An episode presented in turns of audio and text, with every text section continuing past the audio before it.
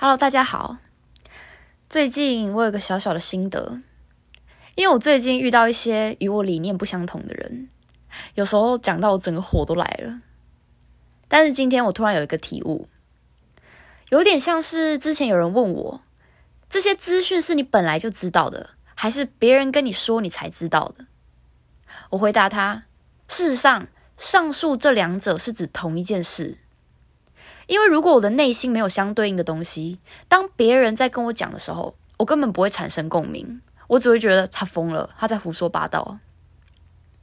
所以这就让我想到之前我影片有提过，无论你们在看完我的影片后有什么样的收获，那都不是我给你们的，是你们自己本来就知道的，是你们自己选择的。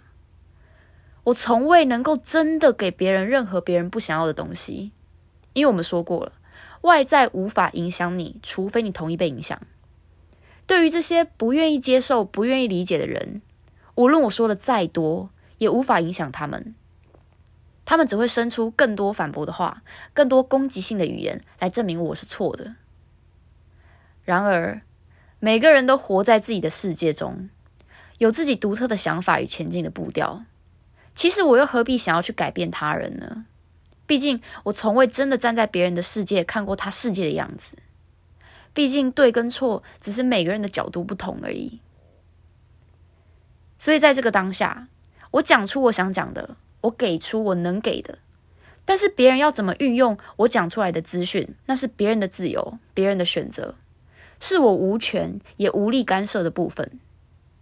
如同佛说的：“智慧不可肆，无缘之人不可度。”其实再多的道理都不如你自己那一秒的体验。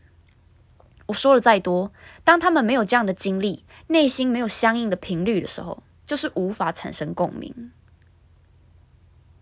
所以这就让我想到，曾经在座谈会上我有提过，身为一个算命师、塔罗师、占卜师、疗愈师，不要以别人多少愿意去改变自己来衡量自己，而是以自己真正多少活出自己来衡量自己的价值。因为有些人去找算命师，他并不是真的想要一个答案；去找疗愈师，他并不是真的想要被疗愈，他只是想证明这个人是假的，是错的。所以在这个当下，你可能就会给他一个没有成效的疗愈，或是一个不准的答案。但是事实上，你确实也给了他他想要的。所以就像追随兴奋第三点一样，不执着结果。我们不要去执着别人应该如何运用我们给出的资讯，而是让每一个人都有完整的选择权，就如同宇宙也给我们完整的选择权一样，无条件的爱别人，如同我们被无条件的爱着。同时，这也让我想到，所有发生的事情都是中性的，是我们在为它上定义。这几天我遇到这些不认同我的人的时候，一度我也觉得很烦躁。但是我试图看待他们为一个让我成长的机会，让我去学着接受不同的声音，同时也做一个更加圆滑的人。然而，当我用这种积极的方式去看待他们的时候，宇宙也给了我正面的回应，就是这支影片，他们让我突然有想要拍这支影片的冲动。所以说，还是老话一句。所有的缘分，所有的经历，都是一个可以让我们成长跟前进的好机会。当你总是用一种正面积极的态度去面对你生活中所有的人事物，你才能真的看到这些人事物要带给你的礼物是什么。所以我感谢他们，在此也分享给大家。